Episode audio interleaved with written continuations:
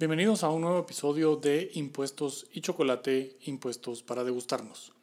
Mi nombre es Mario Archila y para mí es un gran gusto poder contar con su audiencia y que podamos tratar temas impositivos que suceden en Guatemala. Para eh, este episodio, el episodio número 27, tenemos preparado el tema de ese aviso que da SAT en la declaración del IVA respecto a los proveedores porque ya está empezando a causar efectos negativos que son, por ponerlo en algunos términos, algo ilegales y debemos entonces como ciudadanos estar conscientes de la ilegalidad y por lo menos reclamar que la administración tributaria se apegue al marco constitucional y a la ley. Entonces, ¿qué está sucediendo? La administración tributaria colocó unos avisos en la declaración del IVA y esto está ya teniendo algunas implicaciones eh, respecto a las operaciones de los contribuyentes.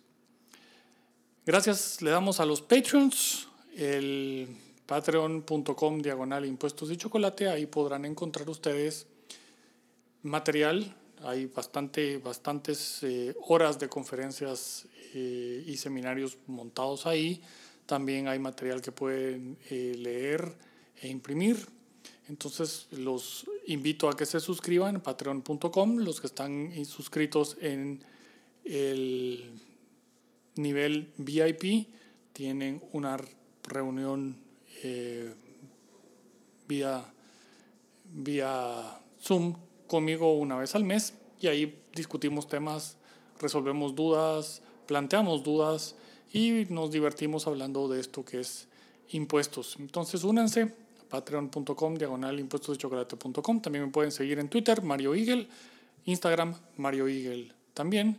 Estamos en Facebook, Impuestos de Chocolate, y en mi blog, Impuestos de Chocolate. También los invito a que se suscriban porque ahí se anuncian de, primer, de primera mano eh, seminarios, cursos y demás. Y también ahí se anuncia de, y ahí se, se colocan artículos eh, sobre temas tributarios ilegales. También les informo, el canal de YouTube se inaugura con este video y espero también entonces que me busquen en YouTube para eh, los que quieran y ver estos episodios Impuestos. en video. Un Para que gusto nos degusten. y vamos al Impuestos. episodio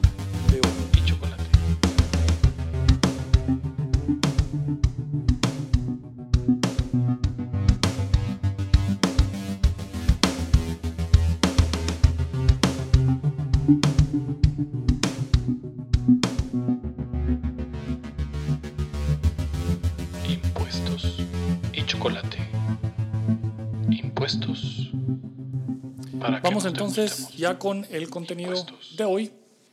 Específicamente vamos a hablar de ese tema que se ha vuelto ya controversial. La Administración Tributaria tomó algún, hace algunos eh, meses ya, creo que ya vamos a ajustar el año, eh, en el que ha estado modificando los formularios y le ha estado poniendo cosas que según ellos es legal. Mucho de lo que le está poniendo a los formularios es ilegal. No hay una norma legal que autorice a la Administración Tributaria a hacer lo que está haciendo. Y entonces eso nos causa, digamos, el, el problema de tener una administración tributaria que actúa fuera de facultades legales. Dentro de estos cambios, hay algunos episodios aquí en el podcast que ya hablan de algunos de los cambios del formulario, pero dentro de estos cambios surge la continuación del primer cambio importante que tuvo el formulario del IVA. Y se pedían 10 proveedores y a esos 10 proveedores eh, había que colocarlos ahí en orden de importancia, los 10 proveedores más importantes que como contribuyentes se tuvieran. Y de esos proveedores, la administración tributaria ahora le informa al que está declarando si su proveedor está o no está omiso. Eh, aquí tenemos varios aspectos importantes. Primero, tenemos que entender que, y está definido como la obligación tributaria en el Código Tributario, y obviamente esto está basado en, en doctrina, en, en cientos de años de, de- de estarse formando las instituciones, y la obligación tributaria es una obligación personal. Entonces, cada quien cumple la obligación como tal. En el IVA, tenemos que entender que la obligación del contribuyente del IVA es cargar el impuesto y emitir la factura en las ventas que realiza o en la prestación de servicios que realiza. Ese es el hecho generador y esa es la obligación tributaria que tiene. En el mecanismo de determinación de la obligación tributaria y la determinación de la cuantía de la obligación tributaria, por las adquisiciones de servicios y de bienes que tuvo en el mismo mes que está reportando, tiene derecho a crédito fiscal cuando llena los requisitos. Y ese derecho a crédito fiscal pues está dado por la adquisición de bienes y servicios que hace y ese monto es el crédito el cual se resta de los débitos que es lo que está cobrando o cargando de IVA a sus clientes. Este aviso de que proveedores están omisos ya empezó a generar que algunos contribuyentes están diciendo que no van a recibir eh, facturas y no van a pagar servicios de proveedores que tengan omisos. Y aquí se está mezclando la gimnasia con la magnesia. La obligación tributaria del contribuyente no se puede ver afectado porque el proveedor esté o no esté en cumplimiento.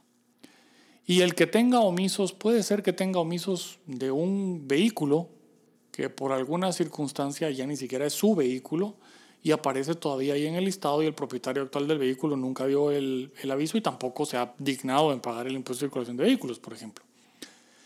Otra razón por la que puede haber eh, reportes de omisos es por errores del sistema y eh, puede entonces estar teniendo ahí problemas como tal. Hemos encontrado en algunos casos que la Administración Tributaria reporta como omisos el hecho de que un contribuyente se esté defendiendo y tenga contenciosos administrativos planteados en contra de resoluciones del directorio o del tributa. Entonces se está ejerciendo su derecho de defensa y la Administración Tributaria lo considera omiso. Él puede estar omiso en haberse actualizado o no en el RTU, por ejemplo. Pero todo esto que, que tenga omisos no puede afectar al contribuyente que le está comprando bienes o del cual está eh, o le está eh, comprando servicios. No puede, no puede mezclarse la obligación tributaria de ese contribuyente que está poniendo en la declaración que fulanito es su proveedor, no se puede mezclar con la obligación tributaria de ese fulanito que puede o no haber dejado de pagar o de presentar declaraciones, porque los omisos es que dejó de presentar alguna declaración, que no necesariamente quiere decir que dejó de tributar como tal. Entonces, digamos, este, esto, esto causa problemas. Primero, vamos al, al primer problema obvio. La Administración Tributaria tiene prohibido difundir información de los contribuyentes a terceros.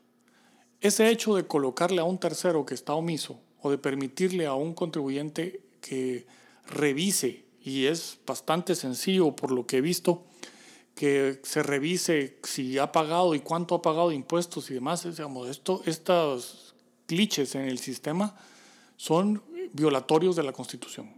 No se puede tener información tributaria de los contribuyentes. La Administración Tributaria tiene prohibido revelar información que ha tenido en, el ejercicio de su función o por revisión de los propios contribuyentes. Punto uno. Punto número dos, el declararlo omiso e informar que está omiso está violando el debido proceso y la presunción de inocencia. ¿Por qué? El que alguien sea omiso, la omisión, la omisión y la mora en el cumplimiento de las obligaciones tributarias es una infracción que tiene sanciones específicas. Entonces, ¿qué tiene que hacer la administración tributaria si detecta que alguien está, como ellos llaman, omiso? Tiene que correrle audiencia. Y no puede declararlo omiso sin haberle corrido audiencia, darle los 10 o los 30 días para que presente sus alegatos y sus 10 o sus 30 días de periodo de prueba y luego emitir una resolución que es impugnable. Entonces no se puede simple y sencillamente declarar omiso a alguien sin un procedimiento legal con los pasos que establece el Código Tributario. Entonces esta declaratoria que hace la Administración Tributaria de que un proveedor está omiso es también ilegal y violatoria del el artículo 12 de la Constitución. Adicionalmente, pues los funcionarios que autorizaron estos formularios están cayendo en violación de la Constitución y como la Corte de Constitucionalidad ha dicho que los formularios y las declaraciones son disposiciones de órdenes de orden de disposiciones de carácter general, entonces están cometiendo delito de violación de la Constitución porque no se están ciñendo a lo que dice la ley. Entonces tiene consecuencias ahí también. Después del lado de los contribuyentes, que un proveedor esté omiso no puede ser eh, un mecanismo de sancionarlo directamente con que ya no lo voy a pagar o ya no lo voy a cobrar. Eh, ya no lo voy a dejar o ya no lo voy a tener como proveedor. Ya no, no, no se puede. Porque la obligación tributaria no le corresponde al ciudadano estar fiscalizándola. Y no hay ninguna consecuencia legal de haber adquirido bienes o servicios de contribuyentes que aparecen omisos. Esto es una aberración aunque sí es cierto, la Administración Tributaria ha usado ese concepto de omiso para iniciar acciones penales contra los exportadores que, piden y reclaman el crédito del IVA al cual tienen derecho. Esto es una total aberración y dentro del IVA uno no tiene la obligación de andar fiscalizando a sus proveedores. Imagínense el que van a estacionamientos, van a, eh, tiendas, ferreterías y demás compran y luego resulta que está omiso y entonces se niegan a registrar la factura y a entregarle al, ejecutivo que hizo esas adquisiciones el, dinero que gastó en esas adquisiciones porque aparece omiso. Eh, esto es eh, fuera de cualquier parámetro. Y legalmente en el IVA no hay ninguna obligación de andarle fiscalizando y contando las costillas a los proveedores que uno tiene.